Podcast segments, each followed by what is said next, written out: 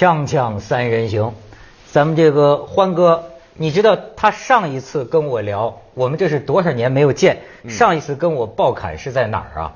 还都跟奥运有关系。嗯我们一块儿去莫斯科，中国申奥成功的对那一年，对那个时候我就发现他跟别人不一样，这怀里揣着一瓶沃德嘎还是小二啊什么的，就喝有那么火吗？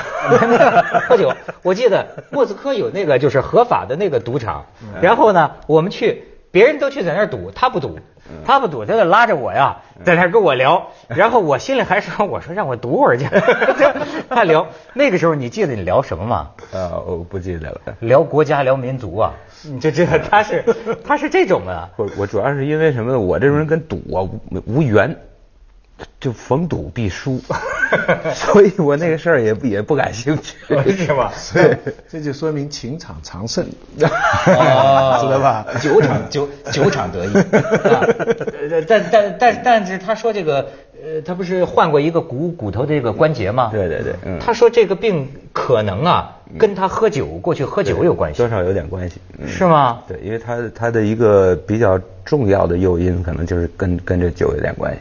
我这个不知道是不是，他但是这百分之五十的原因不知道，剩下那知道的那个原因里，其中有一我们人生都有百分之五十的事情是不不知道的。嗯，所以你看，就是性情中人嘛，啊，后到到后来，你那个时候你也没想到，嗯真的就在北京奥运上，他唱那个油和米啊什么的，油和米。是 吧？不喝不唱酒。而且你应你啊，我觉得他今年有两件事儿，是一个是这个中国好声音，嗯。再有一个就是《甄嬛传》的音乐，嗯。包括这个主题曲啊，嗯。都是他做的，他唱的，嗯。哎，成了今年两大两大火热，而且就是你唱《甄嬛传》的这个歌啊，嗯，你你就不知道，你就注定了呀，你要来我们节目的。为什么？嗯。这个凤凰于飞啊，哦古古语里的下一句叫什么？和鸣锵锵。嗯嗯这就是我们节目名字的来历。所以今天终于锵锵了，咱们也得把这《甄嬛传》放一段啊。凤凰于飞，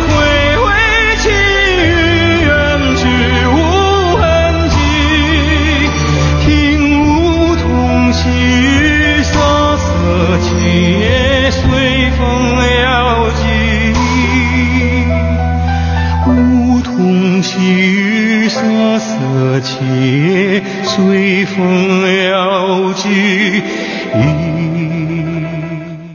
你知道他做这个音乐啊，是个多认真的这个人，他甚至要去横店啊看看那个房子，拍戏的宫殿。对对对这咱就真是外行了。嗯他说我给你做这个音乐是有空间感的。嗯如果你事实上房子大，我的音乐小了，听着就不对。对或者相反更不对。嗯嗯，哎，你说这能认真到这程度？作作曲啊？对对对，整个的啊整个音乐是做下来的，因为这个很很关键。你做，尤其是这种呃电视剧还好了，就电影的东西，因为它的主场景你得看到它是一个多大，因为你做那个音乐，我们可呃一个是个乐队的规模，还有一个录音的这个声场，如果你跟它不贴切，你会音乐一出，马上就会人就会走神儿。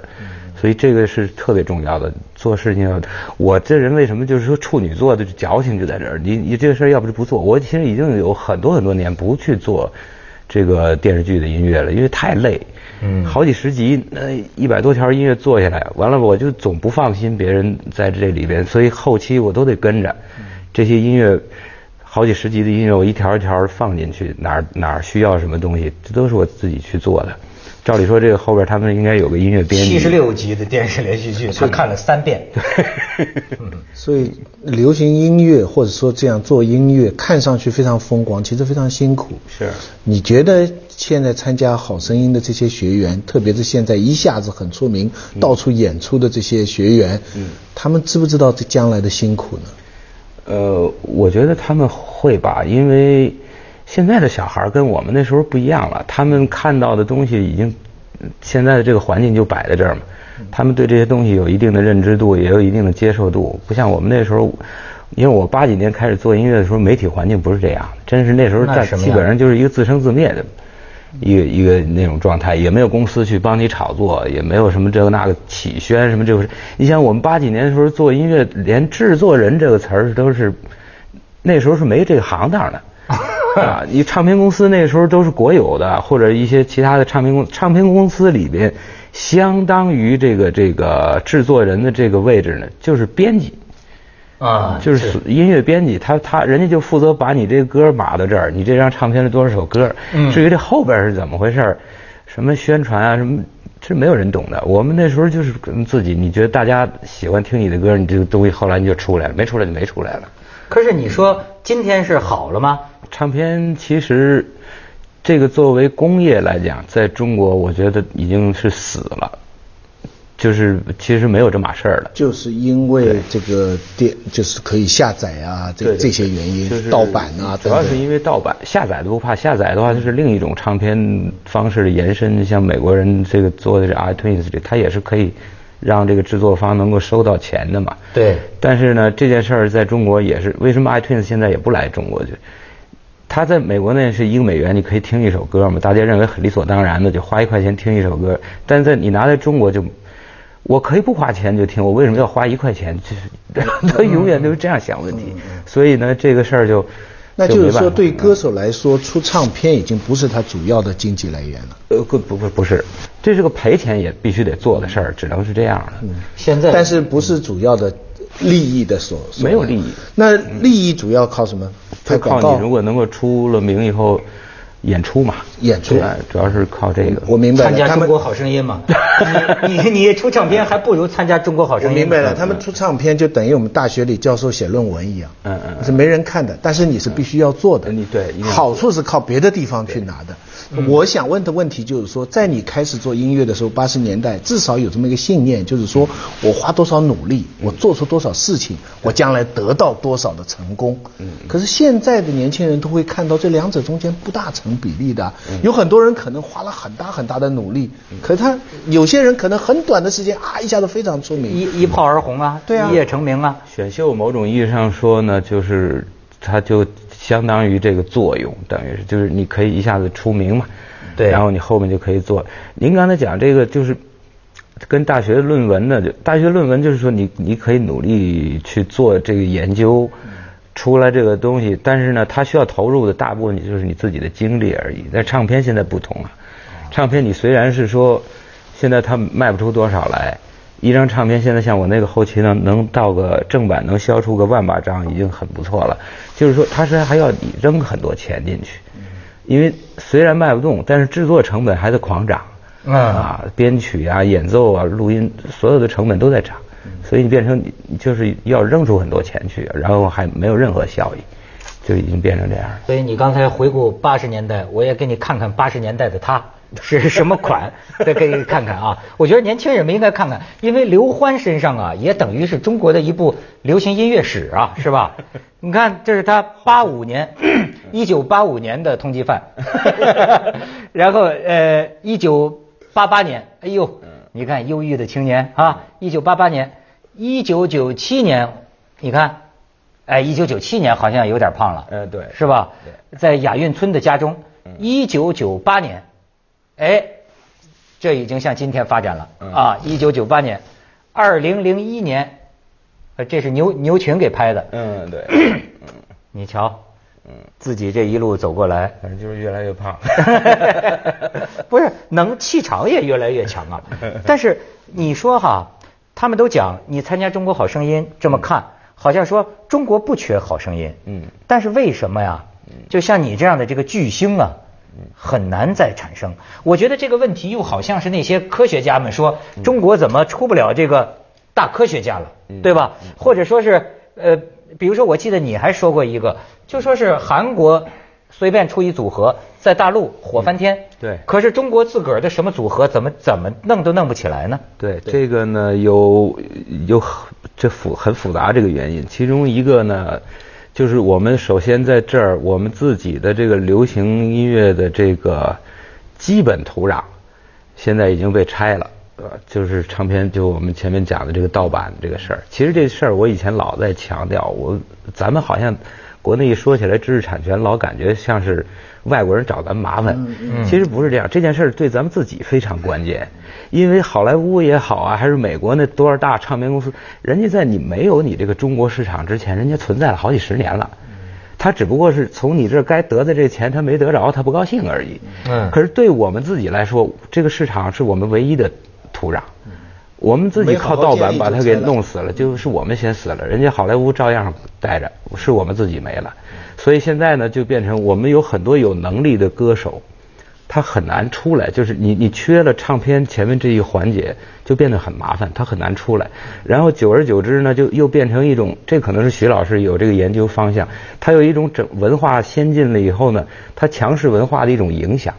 就是这种，就我嗯原来给你讲到的，就是同样的一个组合，其实你你拿下来静心，如果我们背着脸听的话，它水平一样的，对不对？但是呢，那边它就好，人人家可以就是大家心向往这个，尤其现在小孩儿，嗯。觉得组合呢，就韩国的这个是对的，呃，我们这才是出来，他他他听都懒得去听一下啊，这就有时候变成一种强势文化的影响。呃，所以呢，就变成这个赶时髦了。呃对什么东西时髦？就是但现在时髦，好声音是时髦啊。嗯嗯。就我我到看到最后哈、我我总觉得这个事情就是过程非常精彩。嗯。可是最后结果呢，就有点点不大满意。作为观众来讲，嗯，就是最后选出来的几个哈，嗯都不如导师，就是一个都没有能够站得上这样的一个。哎对这个这个是这是呃什么道理呢？是因为他们还年轻呢，还是？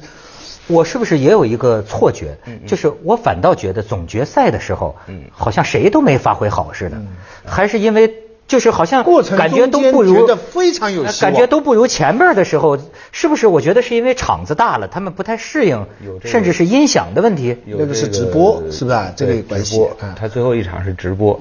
再有一个，这也是一我跟节目组也老讨论过这个问题，就是你别把这个弄到体育场去。这他这个节目整个这个气场啊，不适合在那么大的地方。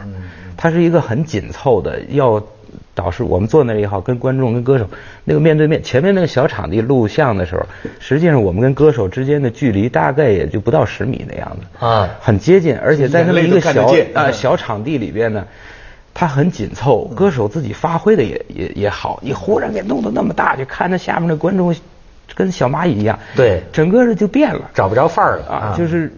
这个是确实有有这样的问题，所以有些个小场合的这种东西，你忽然把它整个拉了。你现在试想，如果前面那个盲选全部在万人体育场里面搞，就不是这个效果。是是是啊，它是不一样的。而且这种啊，我觉得你像他说他这个处女座的这种人呢，嗯还去当这个中国好声音评委，这不得把自己折磨成什么样？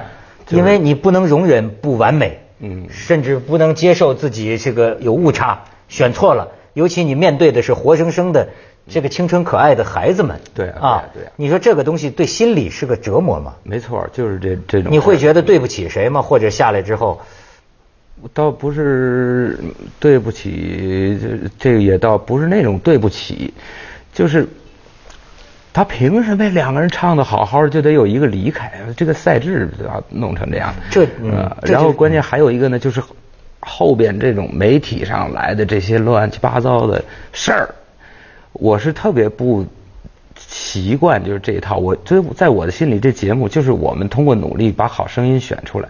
但是你看后来这些啊，我们这这个歌手里，一会儿今天爆出来一个这个，明天爆出来一个那个，就乱七八糟的，最后就变成有很多非音乐的因素在影响这个过程。这个是我特别不喜欢的。但这也是在所难免的，因为他这个节目的整个制作背后，你看他起的名字叫《中国好声音》，嗯，它比同样呃呃那个生动亚洲啊，它都本来东方卫视错过，后来他山寨的那个，就成功很多。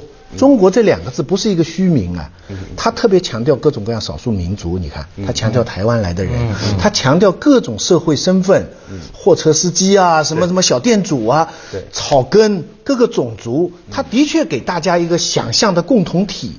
嗯，从从理论上来讲，一个这民族国家这个想象，所以很多人都觉得这个“中国好声音”“中国”这两个字不是虚单的。嗯，因此当他们看到这些代表出来感催人泪下的人物，用了几万块的包啦，或者是以前有一段经历我们不知道啊，什么什么，这个大众的这个热情啊，跟他挑剔的精神是成正比的。所以现在这个事儿啊，还真的，你说一个人是靠着感人的故事，而成名的呢，还是靠着对音乐本身的这个这个水准而脱颖而出的？现在的这个年代啊，这两件事好像经常混在一起了。他们是两是种，但是从我至少从我的个人的出发点上，我是希望音乐对，好声音就是好声音，是吧？他以前有过这样那样，我说实话，现在这些事情我都不相信。嗯，你这这媒体爆出来的什么事儿？我因为他说的这些孩子们有有些事儿是这样这样那样，就包括他说我们的事儿，我们是知道是没有的。说你们什么事儿？啊，你包括那阵儿刚那个呃比赛后来的进，刚后来就是总决赛刚结束，就有人一一个报道说我们这四个人跑到三亚去跟制作方去分钱，而且分的不均，还还还还有麻烦。分钱还需要跑三亚吗？对吧？完全是海滩上输钱了啊！就你不怕弄弄湿了吗？啊，就是这些莫名其妙的事儿，还有一些个啊，说我跟学员之间的什么特殊关系，说我制作了什么这个那个，我啊，对我今天我也可以再拿你这个机机会澄清一下，我是从来没有注册过任何公司，也没有注册过工作室。因为我做不了这些事儿，我就能管我自个儿啊，我管我自个儿把我的自己的音乐做好了，所以后边呀，就是这好多好多无中生有的新闻就这么出来，所以你想发生在我这儿有这么多东西是根本就不存在的，所以我也很难想象，就是他们讲那些学员那些。所以我对你啊有一个有一个理解。这一方面呢是啊，我可以我可以跟你分享啊，就说就说这个媒媒体啊，其实我也有一个自存之道。嗯嗯我的图腾啊现在是缩头乌龟，就是这个酒中乾坤大呀，壳里日月长。就可别说，就是你看你你就你知道吗？假装没看见。哎，鸵鸟也是有智慧的，有时候不知道不知道不知道也就过去了。惹不起还躲不起吗？但是呢，他的这种现象啊，也正像是他常年这个自不能说自闭了，他就是老在家里待着，他哪儿都不去，采访也很少接触。对对这下你想，等于你像是有点陈焕生上城了，你知道吗？突然一下到了今天这样的媒体生态下，是因为出席《中国好声音》，你看他现在感到的就是种种这种不适应，对。是吧？所以你说那也对嘛，就是刚才徐老师说惹不起躲得起，我就躲了就算了，就是我也弄不起这事儿。还是烟花的纸屑，烟花还是璀璨的。不是因为这个艺术这个事儿啊，就是确实是有一个。你比如说，我记得你批评今天的这个媒体生态，你还说到一个就是简单化，就说这个媒体啊，就跟那个罗马斗兽场似的，就是谁是第一，谁把谁取代了啊，谁谁谁是不是老了、过时了等等，经常不也是 PK 吗？嗯嗯对吧？但是实际上，你看，在中国好声音里进行的也是这样一个简单化的选择。嗯，他行，你完了，这个东西是音乐之道吗。呃，这个东西，因为它这个节目模式从荷兰来的，这个东西呢适合他们那个基本生态。我总是这样觉得，因为呃，西方人他是一种以英雄主义为基础的思维方式啊，就是你好，你比他好，那很自然，这个无所谓。啊，就是在他们那个那个整体社会认同，赢的人拿走全部。对对对，他整体的社会他认同这个，在我们这儿呢，咱们中国人这个社会就是怎么说，比较比较，不是说啊，非你即我，非此即彼的，是是一种这样的比较模糊的这么样的一种状态，而且呢，在音乐上，我个人认为实际上是这样。音乐里是没有一个什么绝对的强者的，因为艺术是不能把这个体育竞技的逻辑放进来的。说得好哎，它是不同的。他说你跟他比，你们两个不一样。对他有的时候基本上没有可比性。对对啊，所以就是大家各自把各自的特点发挥出来。对，这所以因为我就总觉得哈，咱们就就谈点学有点学术性的，我就总觉得，好比你拿我主持人举例子，我觉得呃存在不存在一个好声音？嗯嗯比方说，如果有一个主持人，他说他有点河南口音。那我说你不见得不能当好的主持人呐。如果你善加利用，这可能就是你的风格呀。甚至这就我们说唱歌。啊，你说一个声音听着算好算不好，如果他能够发现一种演演绎的方式，恰好能发挥了他这种被人们认为不好的声音，是不是那也是一种好的音乐？嗯，对呀、实际上就是这样。所以我一直跟我的这个队里边的这些孩子们讲，我说你们不要在乎最后你们是第几名，你们在乎的是你们每一次站在这个台上的一个展示，你们把自己表现的好，这个对你们是最重要的。其实对音乐也是最重要的。就你刚才讲的这个，就是它是不同的。其实我们所谓这个导师，我们在这里边。起的作用也就是这个。我们不是去教他们怎么唱歌，而是让他们发现自己的长处，把自己的最长的那个方向展示出来，甚至可以会发现一些个他们以前没认识到的自己某一方面的长处。嗯实际上这是我们我们要做的事儿。当他把那个选手啊变成了学员，嗯把这个评判好像这个选择变成了一个教育的，嗯我觉得意外的收获。嗯，意外收获在哪里？我就我看这个节目，我觉得影响影响最好的就是说，他们全都讲好话。嗯，你知道这个其实从教育的角度来讲是非常难的。嗯你那个人很出色，你欣赏他讲好话，你可以很诚恳。对，但问题是你要拒绝他们，他们常常有这样一个情况，一个人上来了，四个人都不转。那其实就对这个人唱歌没有肯定，嗯可是转过来他们还得说好话。我这个时候真佩服他们了。我即使我我我就在想，我作为老师，我看到这样的学生，我们平常 interview 的时候，考试的时候，我们通常是不通知他的。我们说，呃呃，谢谢你来，然后我们会通知你结果，我们就避掉了最尴尬的就是拒绝。可是他们得当面。但是我佩服他们，我记得有一个一男一女两个年轻的，呃呃，好像是配合的，他们最后他们否定掉，可是我记得是好像是你吧，就是讲这一个男的，说你们现在要分开了，你有什么话对他来讲？然后他们讲的话，那个女的有点麻木，不太清楚。跟那个男的讲了一番非常深情的话，其实看得出这个男的是喜欢这个女的，但是他们最后要分开了。结果我记得好像是你吧，还挺感动的。我就觉得他们能够在这种情况下，就看到一个失败者能讲出他比较正面的东西。我坚持一看吧，我觉得好声音重要的不是结果，嗯，是这个过程。接着下来为您播出《西安楼冠文明启示录》。而且教育表对演，而且还有这个意外的收获，发现中国的歌星啊比主持人强。